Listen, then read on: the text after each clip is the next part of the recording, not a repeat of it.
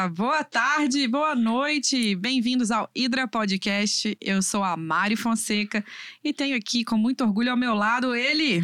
Eu sou o Pedro Hércules e aqui no Hidra Podcast você já sabe que a gente conversa com gente que cria e cresce na incerteza. Hoje, doutor Ideobrando Pontes. Uhul! Olha, a gente está aqui num luxo de ter Ideobrando Pontes conosco porque a gente trouxe ele dos almoços de sábado na Casa de Papos para esse podcast, então tudo pode acontecer. É a chance de conversar com um amigo e um ídolo ao mesmo tempo, né? É. Eu, eu, eu, devo dizer que as coisas que sempre me, me comovem na vida é o carinho e o apreço, né? Então eu jamais deixaria de vir a esse ah, programa. Que demais gravar essa, passar essa tarde com vocês aqui, parte dela, porque eu tenho por vocês muito apreço e muito carinho, muita ternura. Ah, e eu acho que a gente essa hora do dia não. Pois é, eu acho que a vida sem isso é uma bobagem, entende? O que me sustenta realmente é a afetividade, é o, é o carinho que eu vou granjeando e tendo pelas pessoas. Do ponto de vista desse nosso encontro, eu até dizia, imagino que eu não tinha nada que estar tá fazendo aqui porque eu não sou ou não me considero um empreendedor. Se, se fui, fui já para trás. Hoje eu colho os frutos dessa, dessa minha atividade. Mas eu creio também que é uma atividade muito interessante porque ela mexe com a estrutura econômica, mexe com patrimônio, mexe com conquistas, mexe com desejos, mexe com sonhos, mexe com projetos. E, portanto, eu acho que, de certa forma, isso também compõe essa nossa conversa. A fina aí. flor do gênio humano não é? passa pelo, também pelo trabalho do doutor Delbrando. Pois é, então... Vamos se... ver se o pessoal, o que, que o pessoal acha, entendeu? Vamos é. ver, vocês me contem aqui embaixo, aproveita ah, é verdade, e comentem, dê like, compartilhe e fala, olha, Hilde, foi bom, serviu, aprendi, a gente chama de Hilde porque é um carinho, vocês estão vendo, né? Curti muito, aprendi muito, não entendi nada, pelo amor de Deus, vou desistir desse tema, direitos autorais. É, deixa eu fazer uma breve introdução, uma, um pouco mais extensa, não, não, não digna do, da extensa produção e do currículo do nosso convidado, mas, bom, doutor Delbrando, o Wilde, nosso querido Wilde, quem nossos amigos aqui que estão ouvindo, que já foram alunos da Milton Campos, conhecem ele, tá, deu aula lá por, por muitos anos, é, na Faculdade de Direito do Milton Campos, aqui em Belo Horizonte. Delbrando é um dos maiores especialistas do país em direitos autorais, o maior, na nossa opinião, sem dúvida alguma. Sem dúvida. É, pô, publicou uma porrada de livros sobre isso, livros sobre outros assuntos também, é, enfim, tra trabalhou na, nas algumas das principais causas ligadas a esse tema no país nos, nos últimos 40, 50 anos. O Wilde tem uma carreira já, é, já extensa. Por aí. E, bom, é difícil saber pra por onde começar. É pop, é bom lembrar, o Creative Commons, você começou a é, trabalhar com internet. Em 2009, muito chique. antes de você ter a conta no Gmail, o Wilde fez um livro sobre Creative Commons. E era o papa desse tema nesse país. Então, assim, teve muito assunto e você aí que fica jogando conteúdo ao Léo na internet precisa acompanhar esse papo. Wilde, Vamos começar, por, vamos começar por agora, talvez depois a gente vai voltando aos poucos para coisas anteriores, assim. Você segue com o escritório, doutor? Continuo, continuo no escritório, somos uma sociedade, tenho dois filhos que, que trabalham comigo, um terceiro que é meu filho também, que começou como estagiário, tenho alta conta, que é o Samuel. Então somos uma sociedade de quatro, quatro felizes sócios que trabalham em prol da cultura da defesa dos direitos dos criadores neste país. E assim, a gente tá, acho que vale começar com talvez de onde a gente está, assim, né? Eu falo de hoje e de, do veículo onde nós estamos nesse instante. O podcast está sendo gravado no estúdio. A gente pagou pelo serviço do estúdio, que vai nos entregar uma fita bruta com com vídeo e com áudio. Ótimo, né? Falar fita, né? Um que coisa. Arquivo. Porque isso parecer mais chique, mas é um HD. e vai botar na nuvem também, no OneDrive. Antiga, né? Eu tô velho, eu fiquei, fiquei, meio. Pois é. É dinossauro. Porque fita bruta parece que eu sou tipo Bubone, né? É. A fita bruta do, do vídeo. Mas enfim, vai entregar pra gente o troço lá, o HD, e vai botar no, no OneDrive dele, que é um que é na nuvem.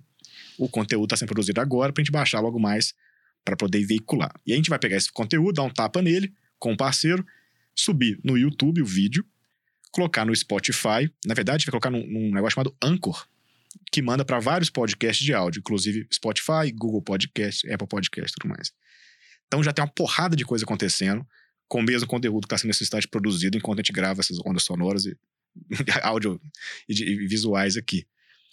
A vida é, não para, né, cara? A vida não para. A, a que Apesar assim, de suspensa. O que, o que, que, tipo que começa a aparecer para você recentemente no escritório em relação a isso? A gente que produz conteúdo para YouTube e para podcasts? Porque fica uma dúvida grande de quem, a quem pertence tudo isso, né?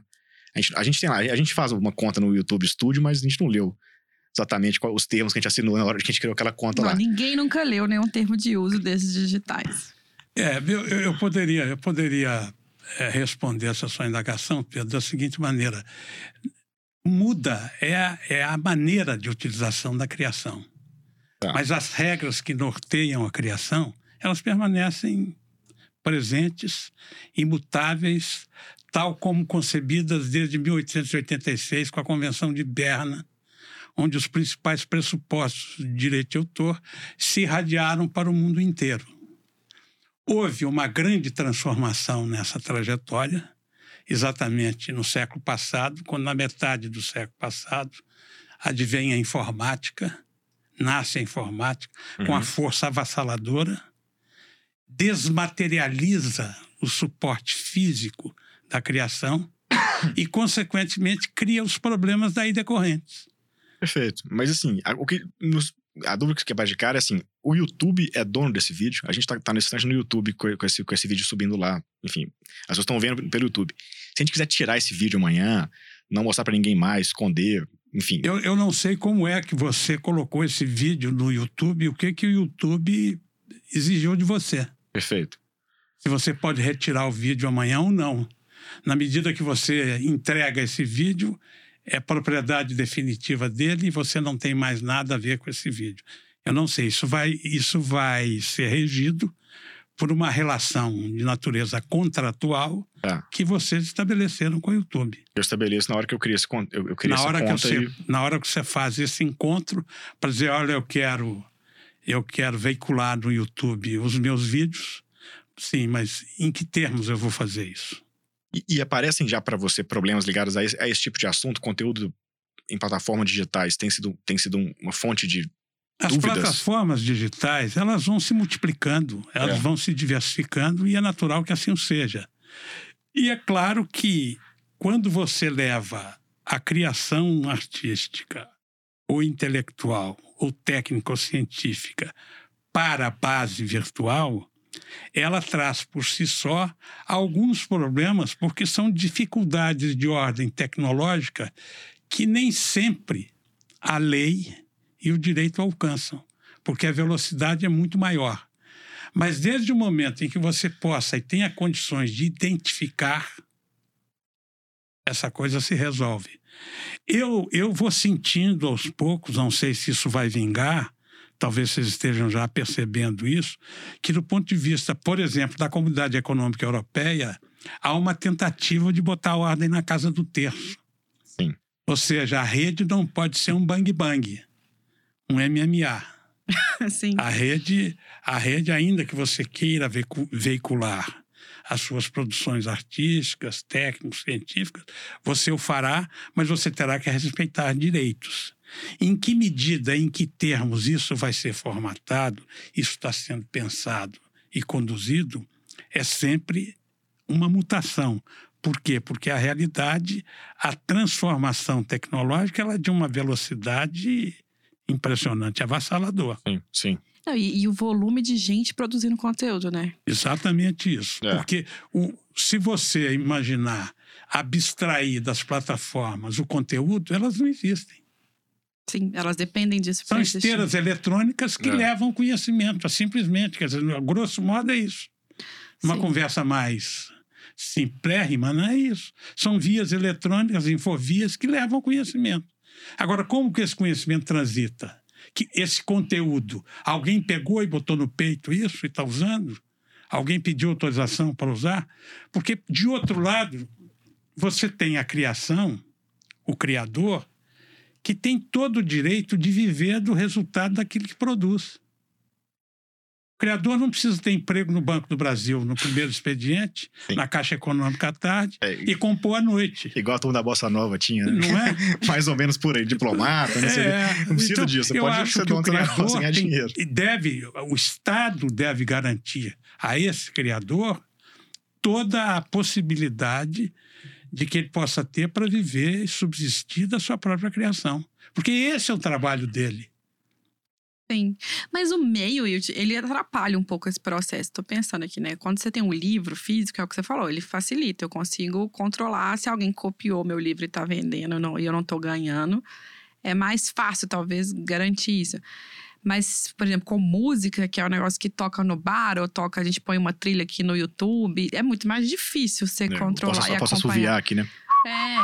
Como é que isso funciona? Assim, tô... É diferente a o, o, Como é que eu falo isso? O formato da obra determina também o direito ou não? Qualquer obra não, tem o mesmo o, direito? O, em princípio, o direito de autor protege a forma de expressão. Tá. Tá. Ora, essa forma de expressão, ela vai se tornar a obra. Então, ela vai ser objeto de utilização. Quando você fala da música, você ingressa num universo absolutamente complexo e de uma amplitude inequívoca, porque a música ela está no mundo inteiro. Sim. E a velocidade com que ela transita no universo hoje é quase que tempo integral, é tempo instantâneo. Uhum. Então, o que, que acontece? Essa, essa perspectiva é uma perspectiva que nem sempre atende aos interesses dos compositores, porque há uma, uma contradição, ao meu ver, grave e, e, superável, porque eu sou muito otimista em relação a isso. Eu acho que, ao mesmo tempo que a tecnologia avança, ela cria os anticorpos necessários para que você obtenha proteção. Quer dizer, é uma coisa que é, eu, eu, penso que há, haverá de chegar um momento em que o equilíbrio estará estabelecido. Na medida em que as novidades vão surgindo, Você tem forças também que empurram necessariamente para se obter esse equilíbrio entre aquele que utiliza e aquele que é o detentor do que está sendo utilizado. Aquele que tem, cria a obra e aquele que faz uso da obra criada. Essa é a dicotomia, esse é o grande digladiar do ponto de vista patrimonial da vida daqueles que se lançam a fazer uso de criações e de conteúdos intelectuais. Porque não é justo, se nós pararmos para pensar o seguinte, que alguém crie e você simplesmente meta a mão nessa criação e use da forma Sim. que você melhor entender, e esse que criou fica vendo navios. Não faz sentido. É, ou que você não remunere bem, né? Tem uma discussão muito atual aqui no. no o chororô é grande. É. E não vai parar agora e vai continuar daí para frente. Isso eu já, eu já aprendi que a grande, a grande dialética é entre aquele que usa a obra e aquele que cria. Esse é o processo, a luta do novo contra o velho. Isso vai se, se mutando, isso vai se reformulando. Então, é quem produz e quem quem utiliza a criação quem usa, e, e quem, quem, cria. cria. Tá. Porque, e por que, que o Estado deve necessariamente garantir a essas pessoas, a esses criadores, a possibilidade de viverem da sua própria criação? Por uma razão muito simples. Porque o processo cultural de uma nação é força econômica de alavancagem. Claro. Se nós pegarmos, por exemplo, uma ideia do que seja o universo da produção de criação universal, você vai ver o tamanho disso. Quanto é que custa a indústria do software? Quanto custa a indústria musical internacional universal? Quanto custam as artes plásticas? Quanto custa é. os livros e a sua reprodução? Pouco importa se virtuais ou gráficas. Então você vai ver que subjaz aí um universo econômico bastante expressivo. E é claro que as nações passaram a cuidar dos direitos autorais com mais eficácia e olho comprido na medida em que vieram os primeiros estudos econômicos sobre essa disciplina, porque não, ninguém tinha noção do que isso significava em relação ao PIB de cada país. Sim. A produção intelectual de determinados países é maior do que a indústria automobilística.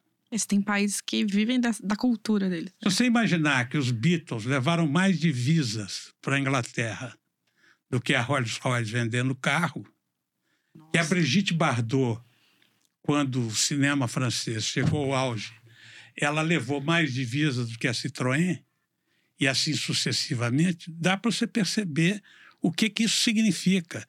Então, esse interesse em regulamentar via leis próprias de cada Estado internacional e, e tratados internacionais passa por aí. Porque quando você executa aqui no Brasil uma canção italiana, você está gerando direito de autor para esse intérprete ou esse compositor italiano. E quando a canção brasileira é tocada em solo italiano, idem. Então, essa reciprocidade ela é sustentada através de tratados, de leis e convenções.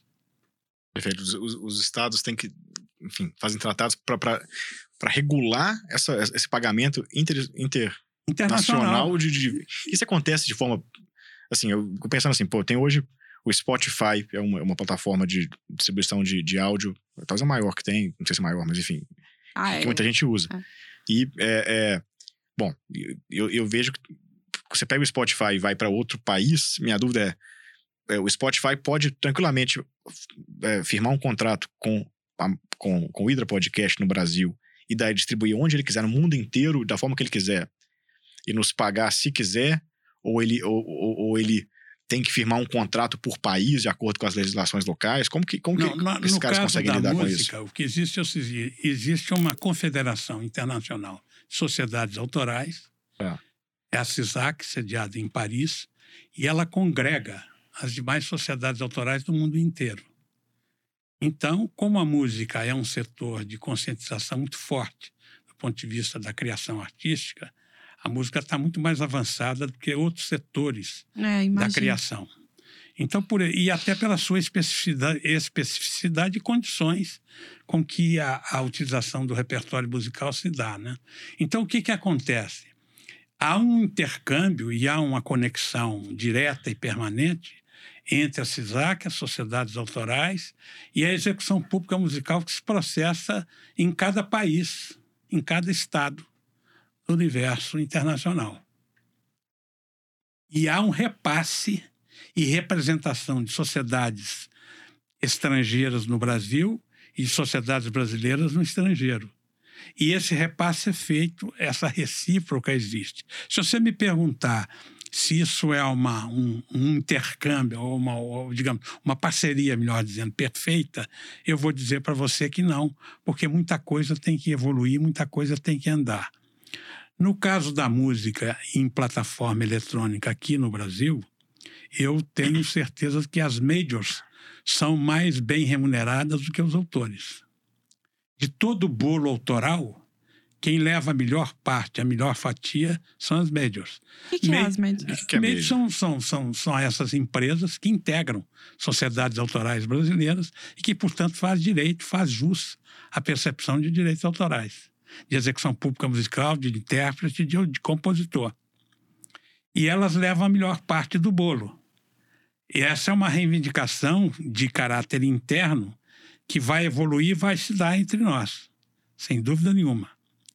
Porque eu já aprendi que essa luta autoral é uma luta de dia a dia, de momento a momento.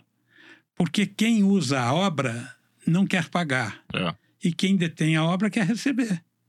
Sim. Então, essa contradição que não se faz de uma maneira, digamos, ainda civilizada, e completamente aceita.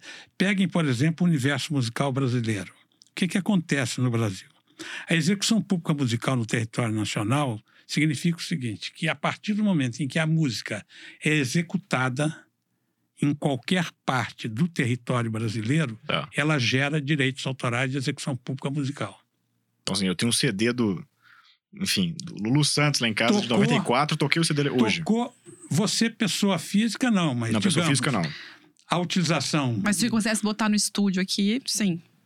Depende ou, se você faz isso com frequência, sim. Porque tá. você tem mecanismos de cobrança para isso. Quem é que tá, está autorizado entre nós a promover essa, essa cobrança e essa distribuição de direitos? Pela lei, é o Escritório Central de Arrecadação e Distribuição de Direitos Autorais, o ECAD. O ECAD, tá. É claro que o ECAD é uma entidade que é bem vista por alguns, dilapidada por outros, odiada por terceiros. Uhum. Mas importa que você não tem como administrar a execução pública musical a não ser dessa maneira. Imagine um compositor tentando receber os seus direitos autorais de execução pública musical no território nacional. Eu indago assim, lanço só para reflexão. O que está tocando agora na Rádio Sabará FM? Perfeito. Menor ideia. É uma loucura. Então, essa, essa administração, ela só se fará de maneira coletiva. E isso é feito no mundo inteiro. Isso não é novidade brasileira, não. Aliás, nós até imitamos esse modelo.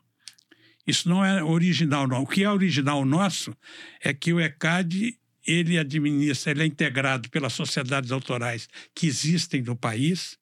Elas é que definem o preço da execução pública musical e elas é que administram esse escritório. Pois é, Luigi, eu tenho, eu tenho muita dificuldade de entender esse assunto, então eu vou fazer várias perguntas. Você pode me xingar falando, não, presta atenção. Vamos lá. um exemplo, eu fico, uma coisa que eu sempre piro, assim, quando muito, ídolos morrem, por exemplo, a família herda os direitos autorais do, da música. E aí eu queria entender essa, de verdade, onde essas pessoas estão ganhando, quanto mais ou menos elas ganham, por quê? Por quê? Por, por momento tocado. Então, eu queria dar um exemplo bem concreto. Então, Pedro acordou de manhã, fez uma trilha aqui pro Hidra. Pedro, não, quando chama o nosso. Bruno Reis. Bruno Reis, demais. Bruno a, gente, fez... a gente comprou uma trilha do Bruno pra abertura desse podcast. Do, do Bruno. Então, o direito autoral da trilha é nossa, digamos assim. Se ela tocar na Rádio Sabará, ou tocar aqui na 98, ou na Jovem Pan, sei lá. Como é que eu faço para receber? Eu, eu, eu, me inscrevo, eu escrevo essa trilha como minha, eu falo registro, essa é minha. Você tem que integrar a sociedade autoral. Tá para que essa sociedade autoral administre o seu repertório. Tá. Tá. A partir do momento que ela administra o seu repertório, ela evidentemente vai cuidar do repasse desses direitos autorais para você. Por quê? Ah, essa sociedade que fica fiscalizando. Ela, é, não, ela integra o ECAD, ela faz parte do conselho de administração do ECAD, e o ECAD fiscaliza e cobra esses direitos em todo o território nacional. Tá. Vamos combinar que não é uma coisa simples você cobrar e distribuir os direitos autorais em todo o território nacional. Uhum. Existem fragilidades, existem ainda imperfeições, é um processo ainda em construção, mas é um processo que já oferece e oferta à classe artística musical brasileira resultados altamente expressivos. O ECAD arrecada mais de um bilhão nossa, tá. por, por, ano. E ele tem uma tabela de preços tá. da execução musical e tem uma espécie de um, um, um índice que, na medida que a música vai sendo executada, ela vai obtendo uma gradação maior para efeito de percepção e, e recebimento. Tá. Então, uma música que está tá se tocando muito, ela é mais cara de se reproduzir. É, você obterá mais, mais dinheiro com essa execução do que aquele que não executa, cuja música não é executada. Aí você pode me dizer o seguinte, mas o sistema de radiofonia brasileiro, de radiodifusão, ele só toca determinados autores. Não, não é verdade. É uma meia-verdade. Isso ainda existe em relação a alguns nomes, mas de uma maneira geral a execução se faz amplamente.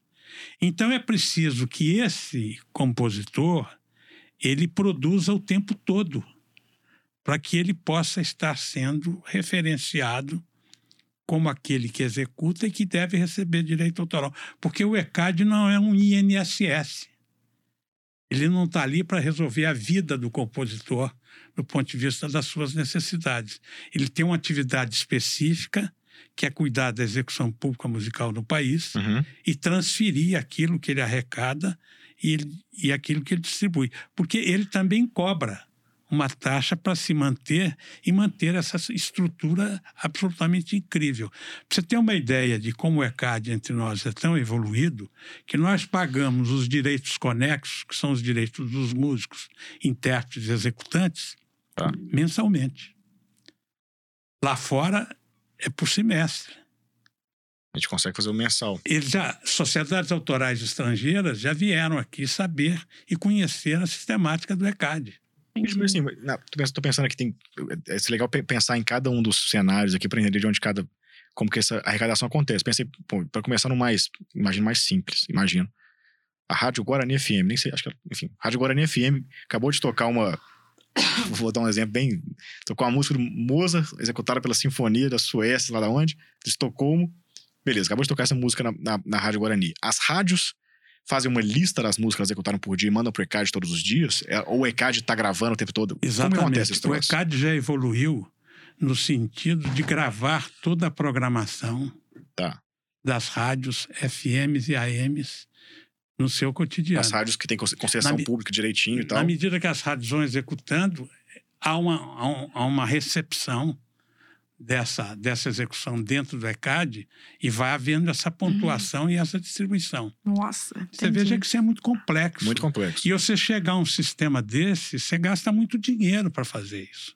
Mas tem 100 rádios por município, 50 eu me lembro, por município. Eu me lembro que há uns cinco anos atrás eu fui ao encontro da CISAC na Europa e uma das, um dos temas tratados é que a CISAC já desenvolvia um programa na companhia de sete países de primeiro mundo, no sentido de distinguir todas as canções tocadas no mundo, através Nossa. de software. O software lendo as canções. E eles já estavam bastante adiantados nessa. nessa... É software para isso já tem. Tem aquele Shazam é, que o pessoal usa, né? é. né? Não é? Para identificar qual música está tocando. Tem um software que se usa muito para isso. As gravadoras o sabem. usa também o software. As gravadoras sabem perfeitamente quem são os seus, os seus integrantes que estão sendo executados nas rádios. Ô, é, Hilde, mas ah. e aí? Se, por exemplo, eu vou tocar numa rádio que tem muita audiência ou pouca audiência, faz diferença? O, o volume de. Não, você vai reproduzir mais vezes. É, é verdade. É, então é, a vez, é o número de reproduções é ou é a audiência? Mas é o número de conta? reproduções que você. que, que é o, é o puxa Se o carro. uma pessoa, cem pessoas, ou um milhão de pessoas que ouviram, tanto faz.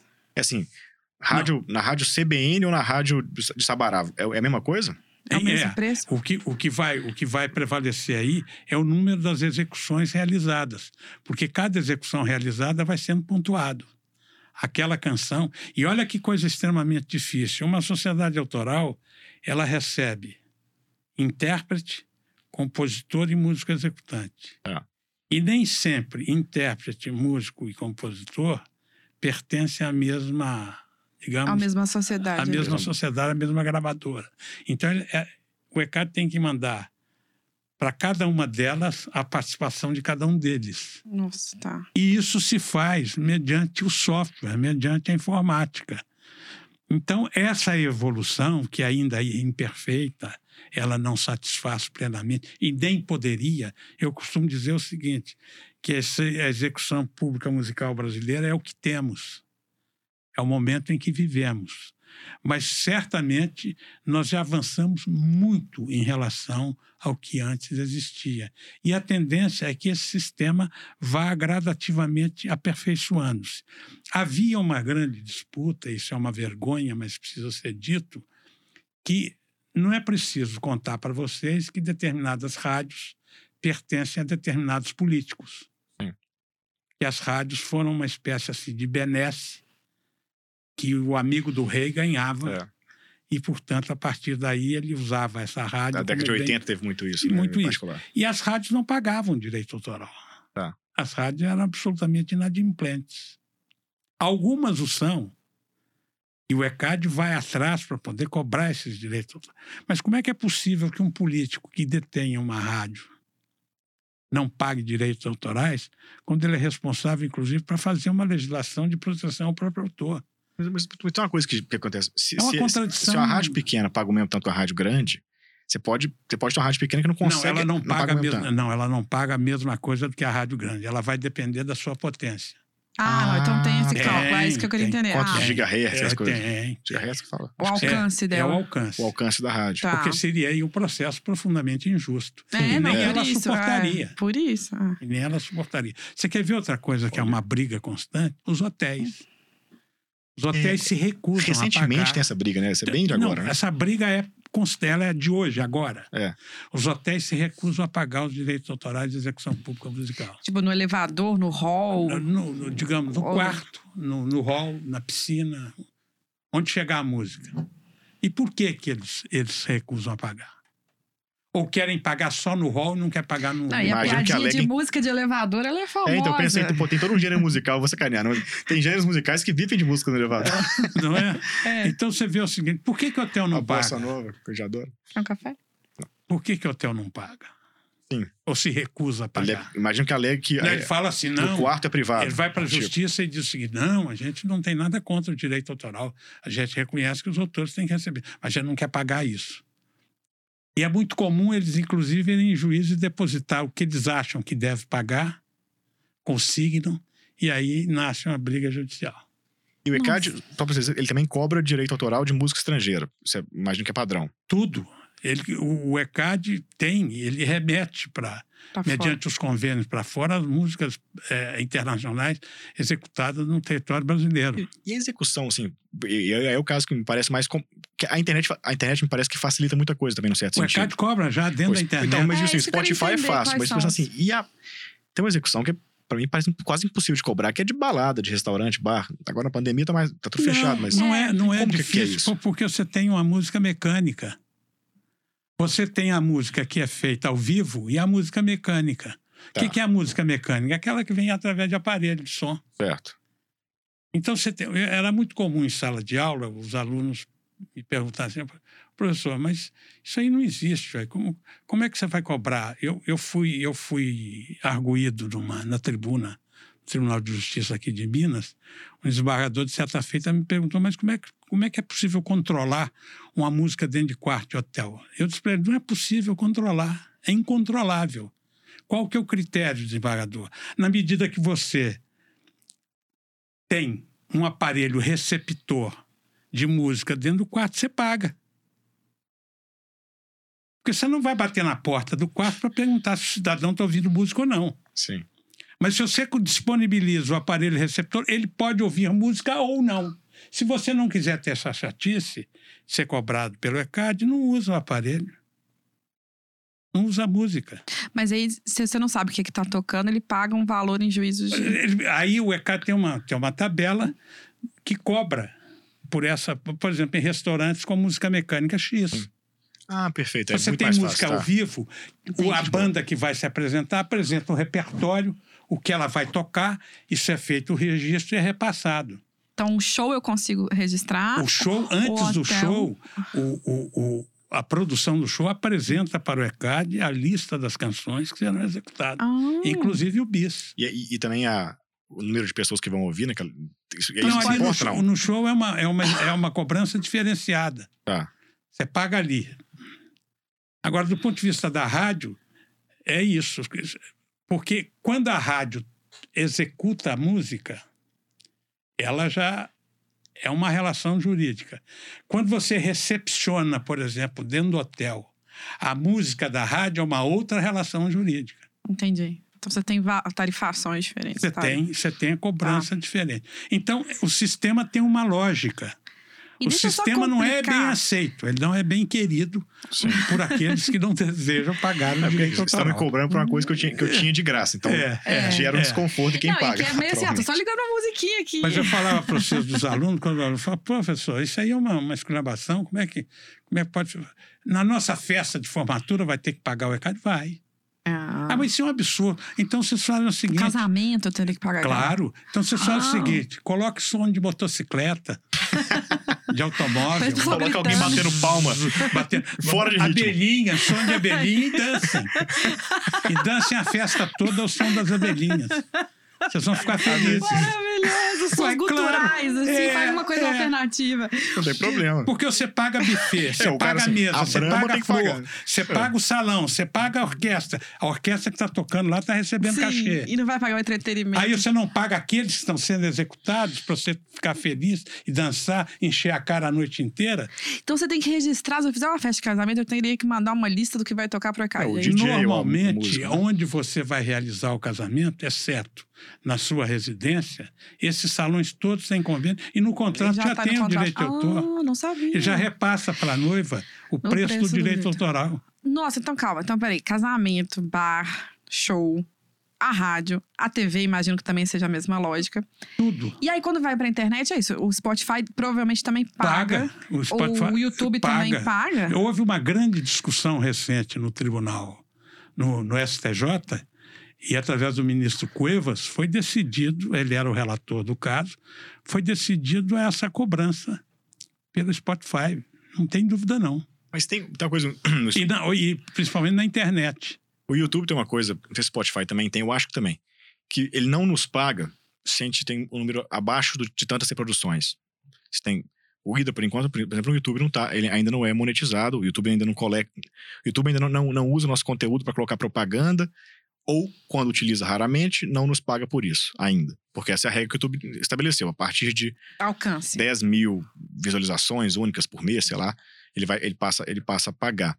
Por ECAD existe uma, uma coisa assim, desse tipo, se você tem, você tem uma música, mas tocou três vezes na Rádio Sabará, na, numa rádio pequenininha, já, já há direito autoral sendo gerado ali que tem que ser pago ou não? Já, tranquilamente. Não há a menor dúvida quanto a isso. Entendi. Mesmo enfim, e é um valor não pequeno, importa se a rádio é menor, se a rádio é de interior, se a rádio é tem uma potência maior, não importa, paga. Tocou uma vez, tem Tocou que pagar. Tocou música no território nacional, paga. Entendi. Pô, interessante. O Spotify, é, aí teria que saber como que tá hoje aí, as bandas, mas o, acho que, o que eu, O que eu chamo a atenção sempre é o seguinte, há uma impaciência muito grande com essa estrutura.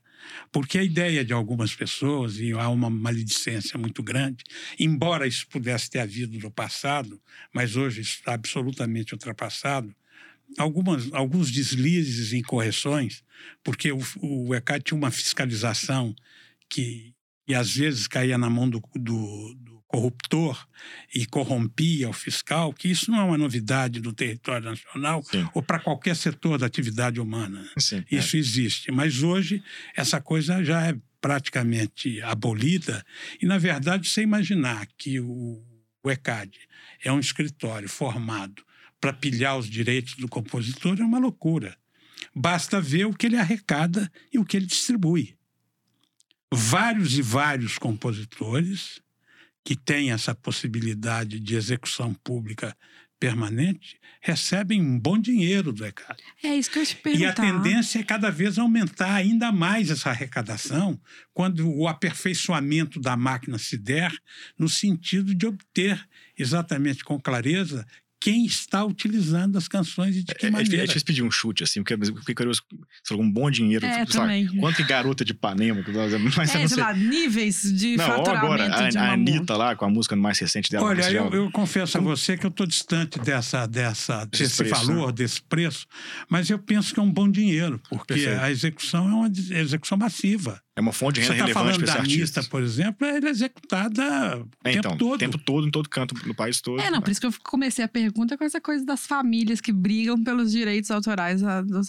das Mas as famílias brigam pelos direitos autorais não só dos músicos, é, não, mas de todos os direitos autorais. Onde, onde haja alguém que, que criou é. e que veio a, a, nos deixar, mas deixou aí uma obra consistente, isso vai gerar conflito, isso vai gerar discussão em torno. Se ela, tá, se ela ainda gera ECAD, ela ainda Exatamente. vai gerar conflito. Mas insistir depois de um tempo, não é isso? Quer dizer, não sei se Garoto de Ipanema já, já não já é, já é de domínio público, mas a música também ah, é domínio é? público, Quando né? que configura o domínio Na, público? O domínio público são 70 anos 70? Do registro. Após a Por isso morte. que o pessoal do Michael Jackson está brigando. Ah, após a morte. 70 anos após a morte do autor da obra. Nossa. Mas no Brasil isso, né? O prazo, não, é, Brasil. Brasil. Pra, é. A contar de 1 de janeiro do ano subsequente da morte. Por que isso?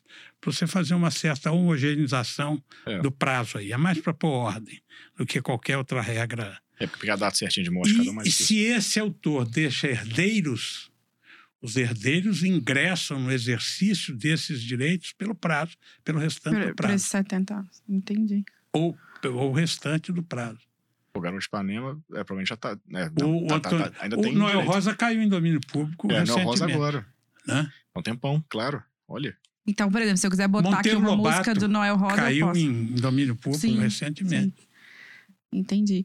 E aí, eu tem uma coisa, como com jornalista, tinha um papo que eu também não sei se é, o quanto isso é real.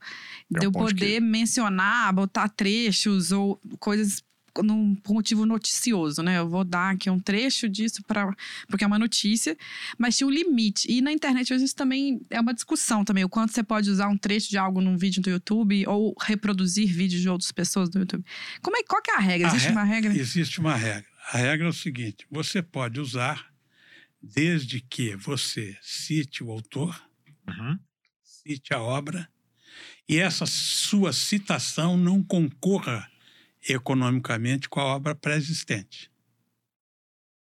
Nossa, tá. Que ela não venha substituir. É, é curioso você falar isso, porque assim, tem uma, uma coisa muito curiosa, Maurício, que é os grandes canais de, de podcast no Brasil, o Flow Podcast, o, o enfim, Podpah e tal. O Hydra logo mais também, mas por enquanto estamos ainda na briga. Esses caras, o Flow com certeza fez. O, o Flow permite, ele, ele faz ele, gravações de uma hora por dia, duas horas por dia, com entrevistas como a gente está fazendo aqui agora. E ele também faz, um, faz, faz, faz, faz recortes desse conteúdo. Com, ah, a resposta que o Delbrano deu sobre tal assunto e tal. Então faz os recortes, coloca no, também na internet. De cinco minutos? Cinco minutos, dez minutos para ganhar dinheiro. E o, o, canal se popularizou muito porque eles permitiram que, que outros canais que não são deles fizessem recortes do, do, conteúdo deles, referenciando, mas concorrendo economicamente. Porque o YouTube também paga. Pelos views no outro Paga canal. pelas visualizações do, do, do, do corte em canal alheio. E dá pro, pro criador a, a opção de, de não permitir essa reprodução de, por terceiros, mas eles escolheram deixar. Você pode dar um strike. Pra eles foi. Você pode ir lá é, falar é, que você é até quer. similar àquela história do, do pessoal do Tecnobrega que permitia que o pirata pegasse o CD o quanto antes para a música se espalhar mais rápido. É, é curioso isso. Foi né? como a Gabi Abrir mão de um direito, mas para. É, é, eu acho Boa. que isso é uma, uma ideia é, efêmera e ao mesmo tempo irreal, porque não tem nada mais nefasto que a pirataria. E não tem nada pior do, do, do, para o autor do que ser pirateado. Porque quando essa coisa da rede começou, como a rede era casa de ninguém, é. terra de ninguém, então todo mundo achava que colocar sua obra na rede era o fino do fino. Eu não tenho nada contra qualquer criador que queira disponibilizar sua obra na rede. Direito sagrado dele. Apenas o seguinte, que ele saiba que quando ele estiver disponibilizando a sua obra na rede, ele estará numa situação de jamais poder reaver essa utilização que ele dispôs graciosamente. Ora, se eu vou disponibilizando tudo que eu crio de graça, eu vou viver de quê? Salvo se eu for rico. Não tiver problema nenhum, a minha criação não é o fator preponderante para a minha subsistência, é. então, para mim, tudo bem, eu vou, vou tocar no barco. Mas para quem vive da sua criação, chega um momento que isso isso complica. Não faz sentido. Não faz sentido. É, mas nesse caso aqui, viu, é um pouco igual. Só, só para registrar, eu acho legal a não, história só, da. Só para me fechar o raciocínio, ah, me diga. permita, desculpe eu te interromper. Não, por favor. É o seguinte, porque na verdade há uma coisa que ninguém, ninguém às vezes pensa, que você para ganhar dinheiro com a criação intelectual, você tem que ter talento. Sim. Sim. As pessoas acham que você escrever um, uma titica de texto e colocar na rede, você virou João, João Guimarães Rosa. Para com isso. Bota um poemeco lá e acha que você tem que ganhar um mundo de dinheiro. Eu sou poeta. Pra... É, eu sou poeta. Porque a rede aceita tudo. Sim. Inclusive de desesperados de, de amor até pedófilos. Sim. Aceita tudo, qualquer coisa. Então é o seguinte: para ganhar dinheiro com a criação tem que ter talento. Eu nunca, nunca deixo de dizer isso. Claro. Não adianta você querer escrever achando que você vai ficar rico na rede que você colocou. Você tem que ter talento. Aí sim, esse pessoal do. O Flow Podcast, eu citei. É, esse pessoal começou a ganhar. Porque tem talento. Tem talento, perfeito. É, não, e, e, tem. Só que tem essa coisa que é interessante, que é o seguinte: por exemplo, quando a Gabi Amarantes, lá, o Tecnobrega, fez ela, porque ela incentivava que as pessoas reproduzissem o CD na época, é, porque ela ganhava notoriedade, aqui também, eu acho que o YouTube tem tido essa, essa função. Ele não está preocupado em ganhar sobre o conteúdo, mas quanto mais as pessoas conhecerem o conteúdo, mais leva a gente tráfego para o conteúdo original. Então, é uma estratégia de, de marketing também, de, de merchandising. Não acho que é uma visão assim, estou abdicando dos meus direitos é, precisa de conteúdo. Ver, é. Precisa ver até onde vai isso. Eu não tenho nada contra, não. Eu acho que é uma é uma é. sacada interessante. Inclusive, Agora... estão, sendo, tem, estão sendo solicitados para ter cortes do Hidra. Nós estamos sendo divertidos essa parte também. É, vai ter logo mais. É. Um Mas, terceiro é... vai pedir para fazer cortes do nosso conteúdo para para divulgar A gente vai testar essa, essa, estratégia também e avisamos, ó, vamos, vamos ver, vamos ver se funciona. É, vamos ver se a gente gosta. Mas aí, só para fechar, eu digo, a música me parece muito claro né, é, essa confusão. Mas eu estava te perguntando, desculpa, porque eu já tinha falado dessa dúvida. Eu, eu posso fazer cortes específicos, publicar se eu mencionar mas eu não posso. Tem um tempo restrito disso? Não, essa história de que você só pode usar uma música tanto tempo, até porque são oito é, não, compassos. É, porque tem um papo, tipo, a 15 segundos ah, tá. pode. Oito compassos para música, isso tudo é ficção. É tudo ficção, não, não é né? ficção. O problema é o seguinte: é a utilização da obra. Pouco importa a maneira como você vai utilizá-la. Tá. Você precisa fazer essa citação. Isso é a chamada regra dos três passos de Berna. Desde que você cite o nome, a obra, e que você não cause um real prejuízo ao autor. Tá. Veja a produção dos livros didáticos no Brasil. Vocês mesmos devem ter passado por isso. Livros que vocês liam autores que eram reproduzidos e tinham as perguntas do professor para poder sim, sim. alimentar aquele texto dado e de que maneira vocês compreenderiam o texto, enfim, o que vocês achavam. E as perguntas vão sendo conduzidas e sendo levado, o aluno levado. Veja que maravilha isso. Eu pego um texto de um determinado autor brasileiro, crio um livro didático, vendo o livro didático, obrigo no ato da matrícula o pai do aluno comprar o livro. Mas portanto, não paga o autor. Mas não paga o autor. entendi, entendi. Quer dizer, o pau que dá em doca bate em noca. Sim. Se você está ganhando dinheiro aqui, por que, que você, você suprime o meu? Logo o meu xará, que você hum. não quer pagar? Hum. Então, essa é a questão, e aí é por isso que nós trabalhamos com direito de autor vamos sobrevivendo e vamos trabalhando na justiça porque a procura é grande. Mas a, a pilhagem é muito grande. Mas a, a judicialização das questões ligadas a, a, direitos autorais de música deve ser mais, bem mais baixa do que de outros canais, por conta do ECAD, ou não? Quer dizer, as coisas resolvem no ECAD quase sempre, ou não? Não, o ECAD vai Ele à justiça, mesmo vai à justiça vai e à justiça e, e briga pelos seus Quer representantes. Dizer, o, o Skank entrar, processar a boate, sei lá de onde, Porto Alegre, que tocou a música deles, não, não é comum. Quem vai, quem, é vai, quem faz que isso tá... é o ECAD. Entendi. Perfeito. É, não, eu, eu tô falando essas perguntas porque essa é coisa do. Como o YouTube, essa legislação é deles, né? O que você tá falando não é necessariamente o que vale, né? Tem muito canal sendo caído, sendo tombado ultimamente. Eu lembro do Nostalgia, por exemplo, que, do, que, do Castanhari, que eles foram comentar parte da obra do Michael Jackson, de imagens, por exemplo, ou da FIFA, da Copa do Mundo, e todos os vídeos foram derrubados. Não pode, não pode. Porque ele veio com essa história de cumprir, eu tô citando a obra, ele cumpriu essas, essas regras, mas aí a FIFA reclama, o YouTube tem que tirar. Então é uma terra meio ainda não clara é, do que não, pode e não pode e, ser. E o YouTube claro. opta por ser mais conservador do que a lei, né? O YouTube é, opta por falar, então, então não pode ter. Não, eu nada. acho que esses, essas plataformas, elas optam por pagar menos, por não pagar coisa nenhuma.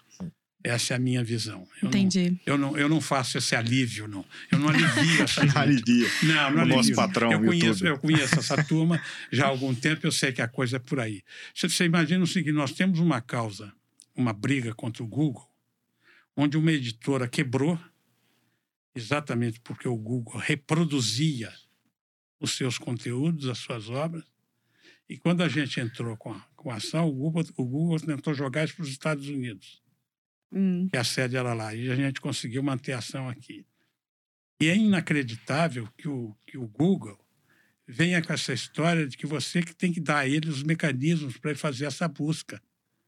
Como se o motor de busca dele fosse uma bobagem. Sim. Como se ele não tivesse uma lagoa para arrefecer o, o, o motor de busca dele, que é um negócio absolutamente monstruoso. Então, na verdade, é o seguinte: e tem uma, uma briga também com o marco civil da internet, onde essa coisa do, do, dessas grandes empresas internacionais, elas tentam se esquivar dessa, dessa busca. Das... Então, se, se eu tenho um conteúdo meu na plataforma do Google, eu tenho que ir para a justiça para pedir à justiça brasileira para tirar o conteúdo. Quando isso deveria ser automático. Você pedir ao Google. Você imagina eu ir para a justiça brasileira para pedir para tirar um conteúdo dentro do Google. Se faz sentido uma coisa dessa. Quando a justiça decidir a causa, acabou. Acabou o problema. Acabou é o conteúdo. É. Acabou tudo. E aí eles alegam que eles não têm condição de fazer isso. Tem sim, a gente sabe que eles têm ampla condição. Nos Estados Unidos essa coisa é vista de maneira diferente, na Europa. E ainda essa questão do marco civil da internet vai voltar a discussão aqui entre nós. Mas só para dizer das dificuldades que tudo isso representa. É muito complexo. Para o criador brasileiro, é muito complexo. E as pessoas não supõem. ou não imaginam que os seus direitos não, não, não, não estão sendo bem tratados. É. Então, quando aparece um caso para nós, a coisa já foi longe. E que que é, qual que é o caso mais comum e qual é o, maior, o problema mais recorrente que bate na sua porta, assim, de direito autoral? Olha, nós, nós, temos, nós, nós temos não só a questão do direito autoral, mas nós temos também a questão da propriedade industrial. Marca e patente, Ixi, desenho que é industrial. pepino. que a gente trabalha com isso também. Mas, na verdade, é o seguinte: de uma maneira geral, os casos vão se multiplicando nas mais diferentes áreas. Agora, nós temos a advocacia do ECAD, porque nós somos advogados do ECAD em Minas Gerais. Ah, Ah, tá. perfeito. Então, nós defendemos os direitos do ECAD junto às instâncias inferiores. Existem advogados do interior, mas nós aqui trabalhamos com o ECAD, inclusive com as defesas junto ao Tribunal de Justiça. O estadual é com você. Eu vou quase que semanalmente ao tribunal defender o ECAD. Então, eu posso dizer que essa luta é uma luta renhida, ela não é fácil, porque as pessoas tendem a não querer pagar o direito autoral. E a velha história, a velha, velha churumela é essa. Não, a gente sabe que precisa pagar, mas queremos pagar X. Querer botar preço no preço do outro. Sim. Não faz sentido. Na Coca-Cola não dá pra fazer isso. É, É. cinco reais. Vai... Vai você, Resolvi quer- que eu vou pagar 50 É, centavos. vai você hospedar-se no hotel, É. na hora de acertar a sua conta, você fala, não, não vou pagar Acha a cama o que dura. você está me cobrando, não, porque o seu frigobar é fracote. Sim. Ou então A cama- vista não é tão o colchão boa. estava duro, a vista não é boa, eu não pago, não. Isso É. não existe, né? Mas assim, pro, pro ECAD, assim, você você pode falar, mas assim, o que, o que aparece mais assim, nessa, nessas questões semanais e tal, são, é, é, é isso, o hotel, esse caminho aí é de onde vem mais, mais problema, ou é de Não, restaurante, ou vem de todo lugar? Dos usuários de música de uma maneira geral. Vem de um monte de lugar De mesmo. uma maneira, maneira geral, sabe? Quem usa a música tem uma certa restrição em pagá-la. E acho que, Mário, tem uma, tem uma coisa que eu, que eu queria entrar que acho que pode ser bem legal para quem. Nós temos alguns amigos que são empreendedores de produção artística. Tem gente fazendo, escrevendo livro, tem gente, tem gente fazendo, fazendo música e por aí vai. Acho que vale pensar assim, se você permite, pensar algumas dicas ou, sugestões de como que esses caras podem começar o registro das músicas deles. O, É, a turma de cinema a turma de cinema. também. Qual- qual, o caminho, talvez, pô, para cada grupo desse? Pô, o cara, eu tenho um amigo que tem uma banda, tá? Aqui em BH, tá tocando à noite, tá, tá, tá crescendo no Instagram, as pessoas estão se interessando, a música é muito boa. É, o que, que esses caras podem fazer para prevenir os principais problemas que eles, podem- que eles podem ter? É buscar uma gravadora de cara muito boa? Enfim, qual, qual um caminho que você sugeriria, assim, para esse cara que é pequeno, que tá começando a ter uma banda Não, crescendo? eu acho que quem está começando, quem está começando, de uma maneira geral, vai suportar um ônus natural de quem está começando. Por quê? Porque quem está começando não tem cacife É. para poder brigar em condições de igualdade para prevalência dos seus direitos.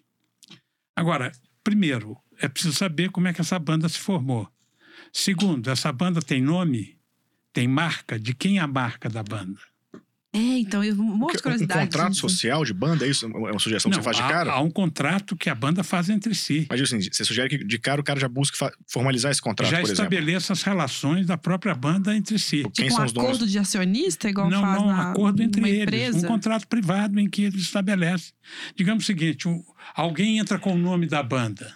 É, eu sei que nesse caso a banda, o vocalista escreve as músicas e, e, e- e a banda as musica e eles gravam juntos, fazem show juntos, mas Pois dividem é, cachê entre eles Olha, igual. olha só, olha só a complexidade aí. O vocalista é o compositor. É o compositor da, da- da banda. A banda interpreta essas canções. É.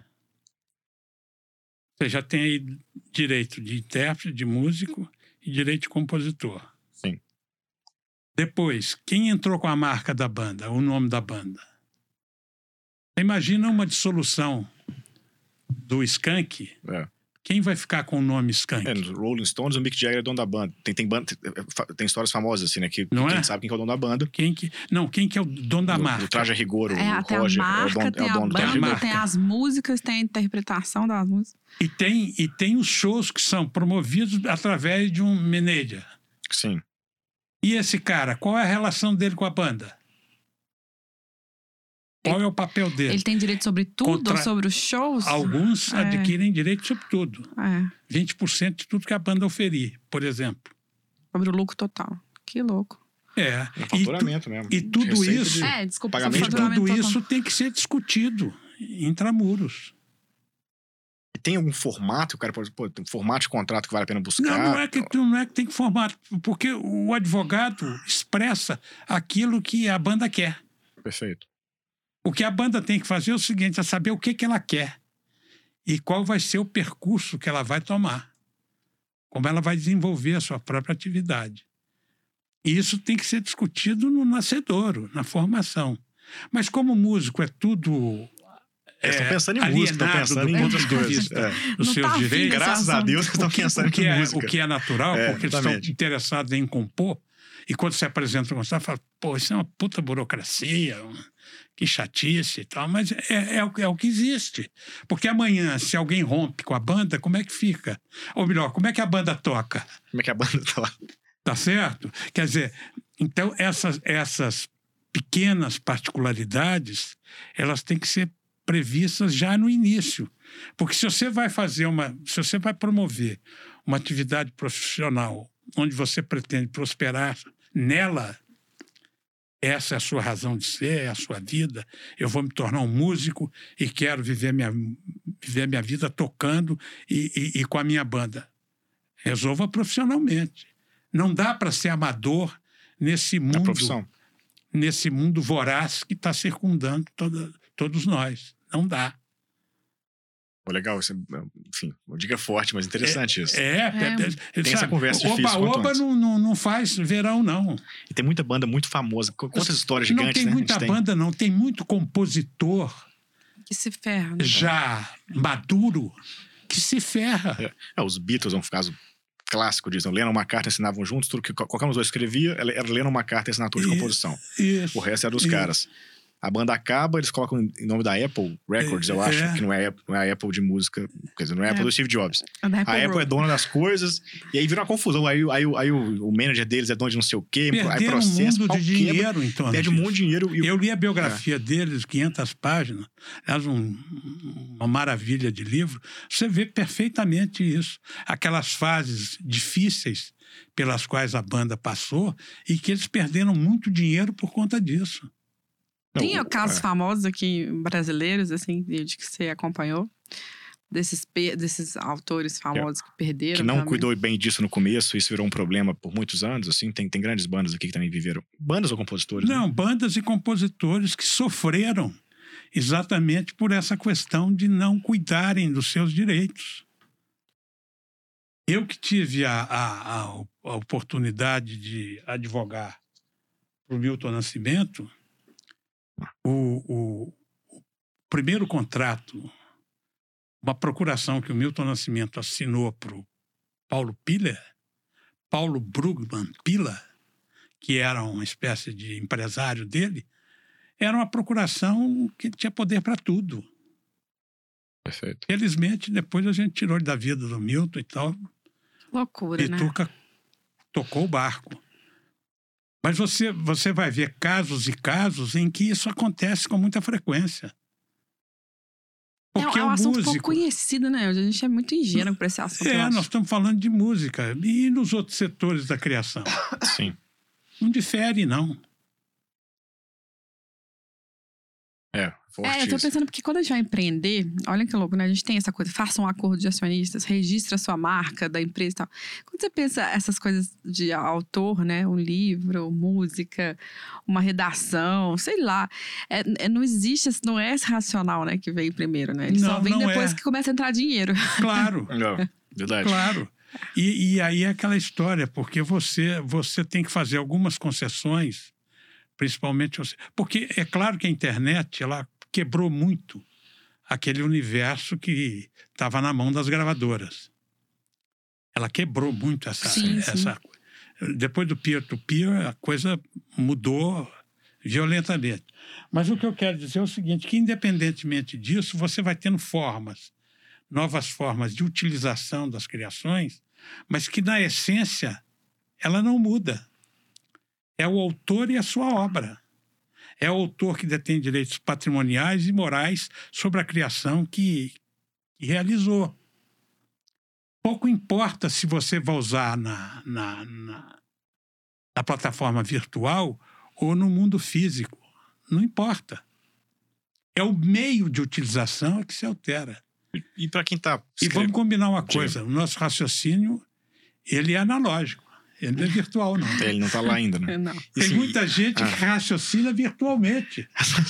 que é uma loucura isso. Verdade. Estabelece um raciocínio virtual, esquecendo que o mundo que nós estamos vivendo é analógico. Sim. E que as relações se dão também do ponto de vista analógico, com reflexos, inclusive, virtuais. Perfeito. Acho que vale para estender essa coisa de dica também. Para quem está escrevendo, tem, tem, alguns poucos amigos que, que, que pô, fazendo poesia, crônica e, e, e é, até um par com, com ambições de serem escritores, de fato, assim. Para essa produção é, que é super individual, quer dizer, você tem um editor, às vezes, que vai dar um é tapa no seu texto. É muito mais fácil, assim. Como que é? é? Essa tratativa fácil, entre aspas. Sim. No segundo sentido, porque você tem que cuidar você diretamente da sua produção. Não tem briga de ego. Então, é. tem é. Só você ou, com você ou mesmo. Não, ou não. ou não, né? Ou não. Mas, na verdade...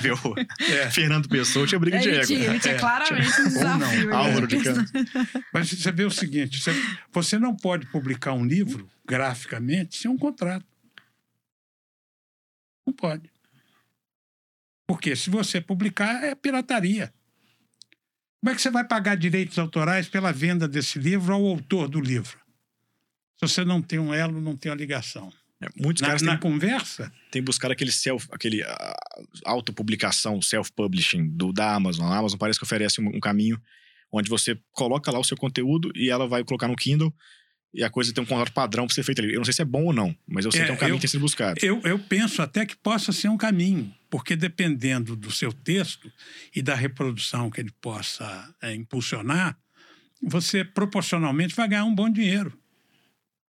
Perfeito. Pode ser que socorra. É, com o primeiro é uma, livro, é uma né? experiência que eu não tenho. Tá, tá. Aliás, a experiência que eu tenho é do livro gráfico. E do livro gráfico, a única vez que eu ganhei dinheiro com, como autor foi num livro meu que foi adotado no estado de São Paulo pelas escolas públicas. Aí com o governo é mesmo? comprando qual, qual livro? Qual livro? Traça que traça, traça. Traça que traça, traça? É. Livro então, infantil? Esse, livro infantil. Então, é, isso me deu aí o quê? Uns, uns quatro pau.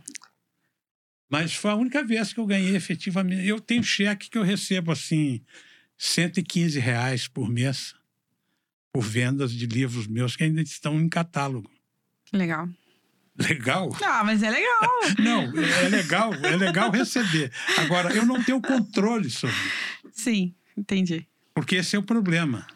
Eu não tenho controle da reprodução dos exemplares que são editados. É, eu não sei se você chega a fazer livro acadêmico per se, mas eu, uma prática super comum em faculdades é o cara ir lá, no, pegar o livro da biblioteca e tirar 20 cópias. E, enfim, é. a faculdade de Direito em particular. A reprografia está fa... prevista na lei. A reprografia está lá, pau quebra. A, é. a, reprografia é proibida na lei. Você não pode reprografar uma obra. Porque, é claro, se você reprografa esse livro e usa o livro, você deixa de usar o exemplar que está sendo. Original, você claro. mata o direito da editora e mata o direito do autor. Sim.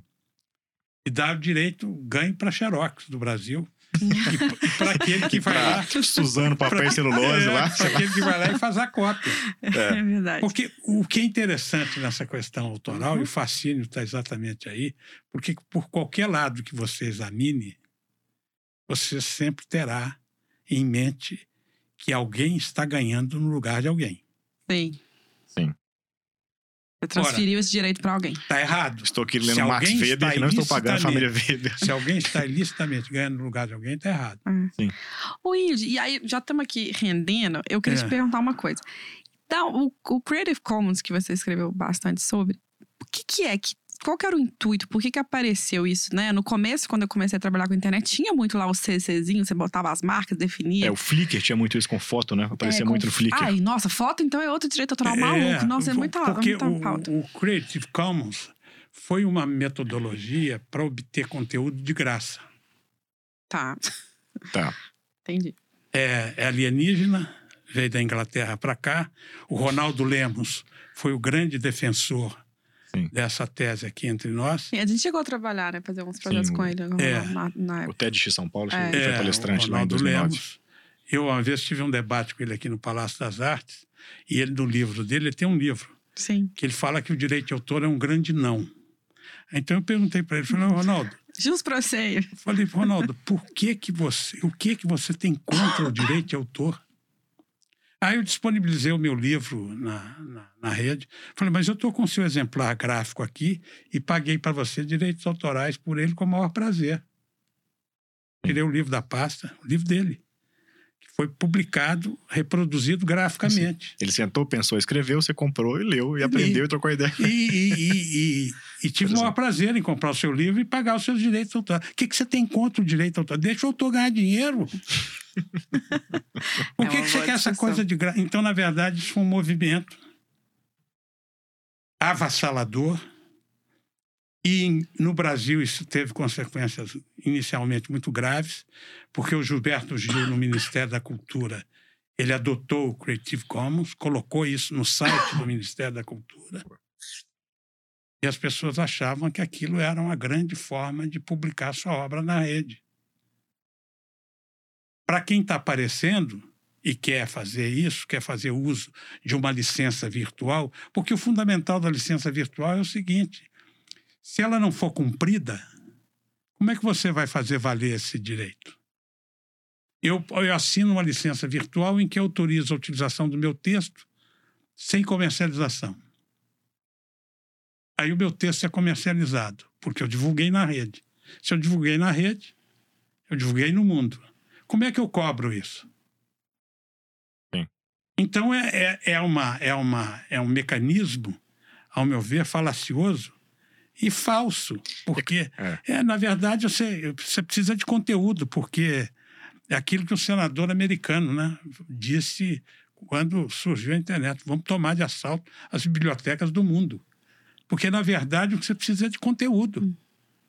A rede não vive sem conteúdo. É curioso que a rede evoluiu no sentido, me parece, pensando aqui, eu tenho 30 anos e Bom, em 99 você tinha um Napster, você baixava música de graça, Tudo. Não, sem pagar ninguém, é, livros e mais livros de graça na internet e tal. De graça não, pirateados, o termo certo talvez é esse, mas a rede evoluiu, por exemplo, em direção ao Spotify, que paga. Paga pouco, talvez, mas enfim, mas paga. Mas já paga. É, em direção já é um ao... avanço. A gente tá avançando. Não, então, o né? Kindle, né? o Kindle é, uma, é um, um exemplo disso. O Kindle, a turma compra livro, tá comprando livro. Claro. E assim, comprei um livro semana, 36 reais entrega na minha casa em três dias, no Kindle é 33, 3 reais a menos. Às vezes é mais caro no Kindle, inclusive.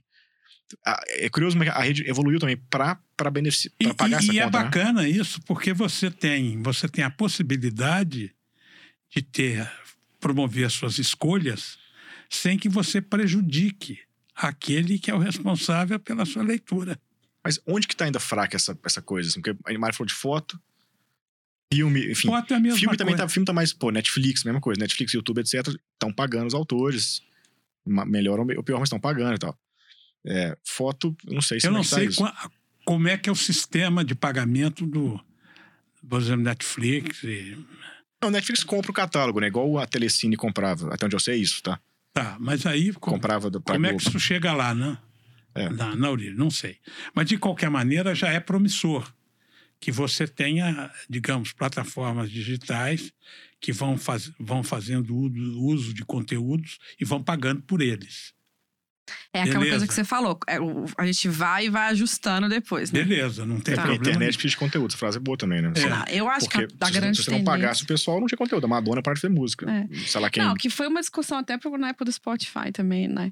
Mas eu acho que tem... Eu, ah, eu, eu, eu acho, eu corroboro com essa dúvida do Pedro também, porque assim, a gente... A tendência, eu vejo, é todo mundo produzir conteúdo. Todo mundo, teoricamente, ter direito ao seu direito autoral. Eu acho uma maravilha. Os 15 segundos. o Andy Warhol, né?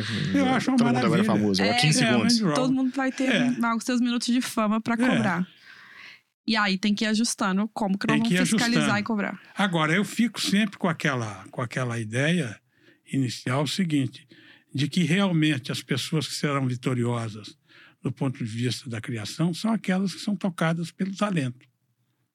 São aquelas que vão cair no gosto popular, vão ser absorvidas de uma maneira intensa pelo, por aquilo que produzem. Não adianta você querer fantasiar e achar que isso é diferente. Não é. é. A vida é assim. Uhum. Né? A vida é isso. Quer dizer, essa possibilidade do crescimento individual e de cada um de nós assumindo funções e, e, ganhos e projeções depende exatamente de cada um de nós, quer dizer. E, e que bom que seja assim. Então, desse ponto de vista, eu sou muito otimista. Eu acho que, com todas as dificuldades, a tecnologia vai oferecer adminículos e, e, e anticorpos é. para proteger exatamente essas produções, no sentido de que nós tenhamos um equilíbrio nessa forma de utilização. Agora, há lugares em que essa coisa é primitiva, essa coisa é ainda muito é, inicial, né? Sem e por isso que o escritório está aí animado. Não, você não acredita, às vezes, o que a gente recebe. É, pleitos de determinados clientes. É um negócio. Eu vou, vou dar um exemplo aqui.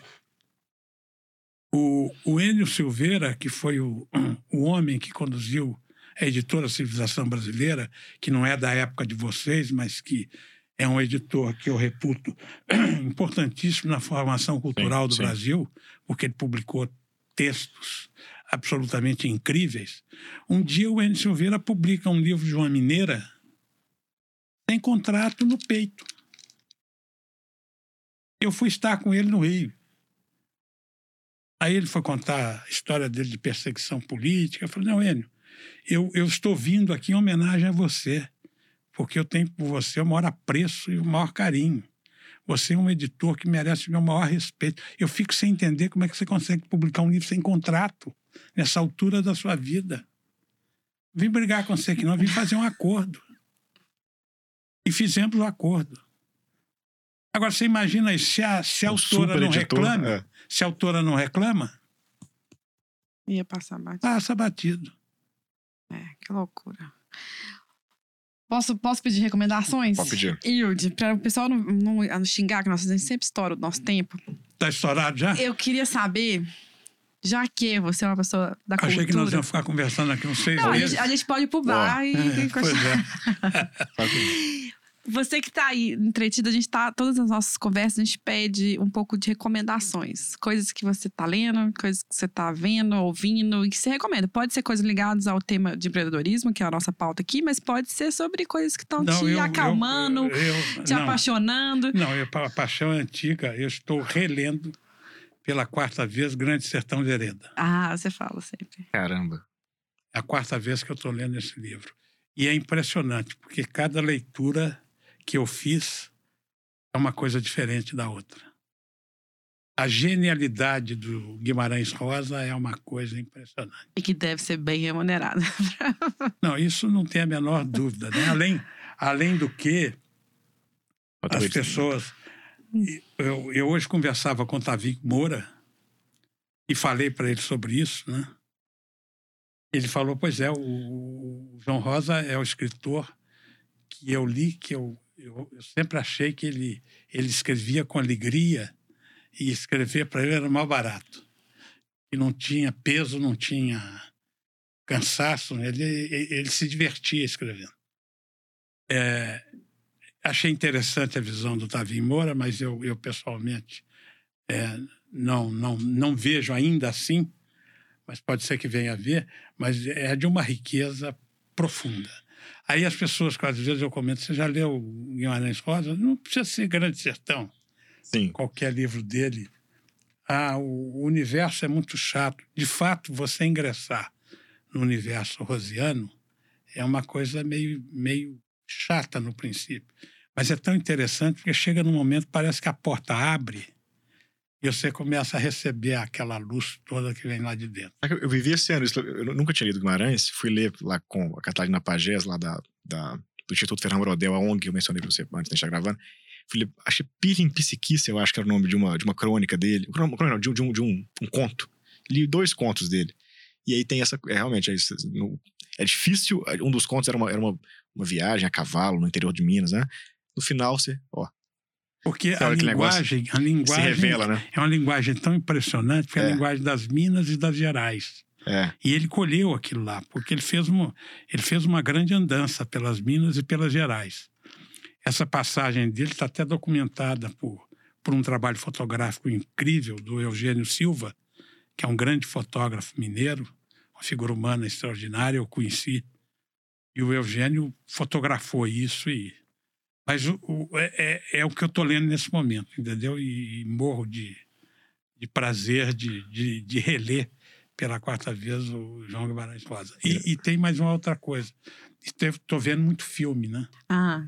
Estão vendo essa série do Netflix. E... Oh, vai indicar o, Diabo de Cada Dia, vai, não, vai indicar coisa de vi, amigo aí, tô vendo. Não, o Diabo de Cada Dia, o filme do, do Antônio, esse filme eu acho genial. Sim. Antônio, gente, assista. Antônio eu, Campos, eu é. acho Antônio Campos, filho de Lucas eu Mendes, acho esse, é Eu acho bom. esse é filme uma pancada, mas é uma beleza de filme pesado, é. muito pesado. O Antônio mas gosta. vale, mas vale a pena ver o filme. É, mas eu, eu, eu, vi agora recentemente, acabei de ver a série do Lupin. Ah, eu também. Eu Não vi ainda. E por que, que eu estou falando disso? Porque o Arsène Lupin foi um dos livros que eu mais li na minha juventude. Arsène Lupin.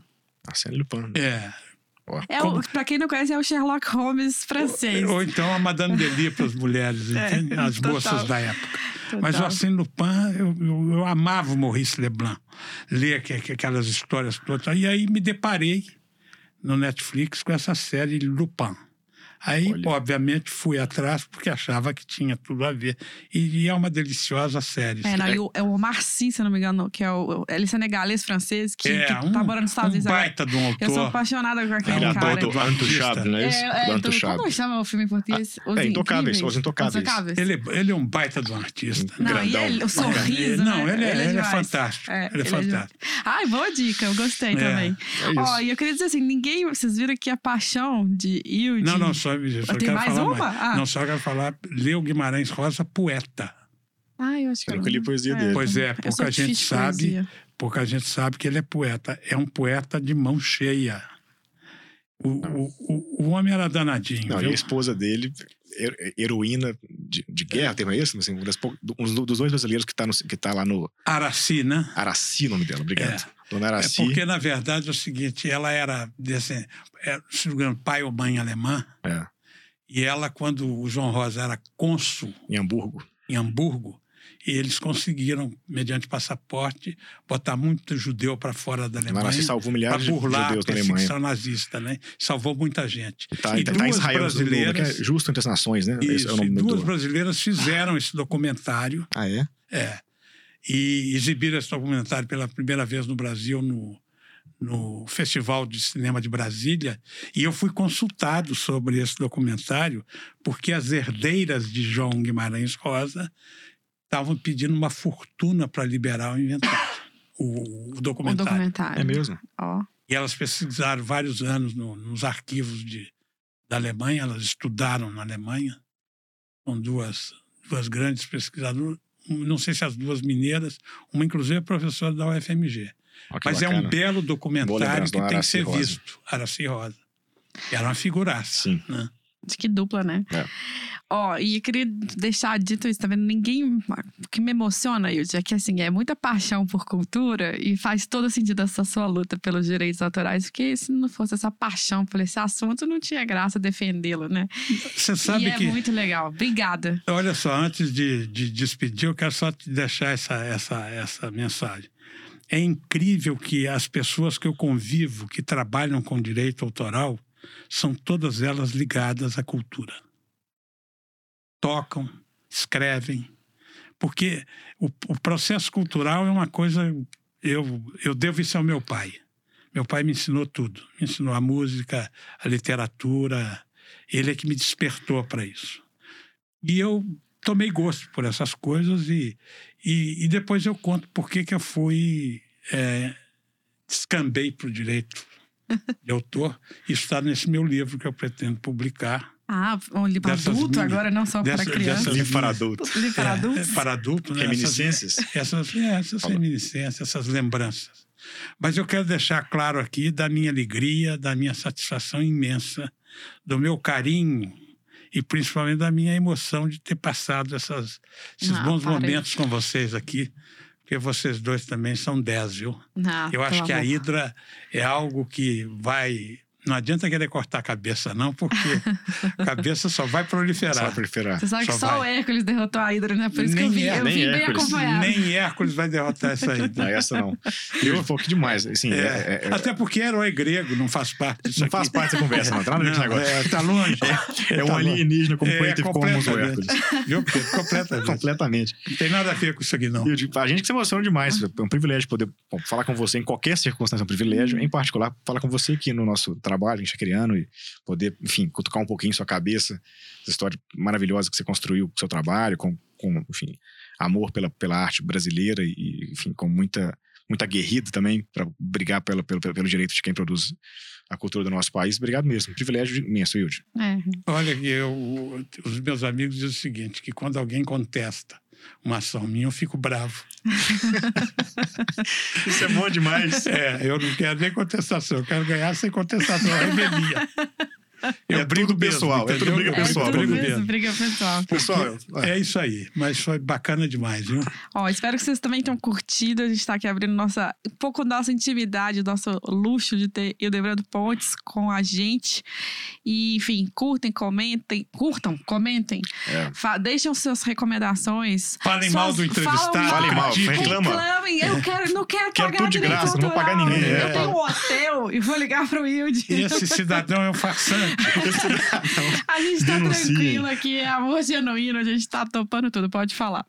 É isso, Leo Guimarães Rosa também. Ah, sim. Bom, tá aí. Muita coisa boa. Pessoal, obrigado mais um tempinho que vocês passaram com a gente. Espero que vocês tenham curtido uma conversa diferente. Enfim, como eu falei, um ídolo, um amigo, enfim, amigo de nossos pais também, enfim, um cara muito especial pra gente, que a gente trouxe aqui hoje. Até a próxima, foi um privilégio falar com vocês mais uma vez. É nóis. Fomos.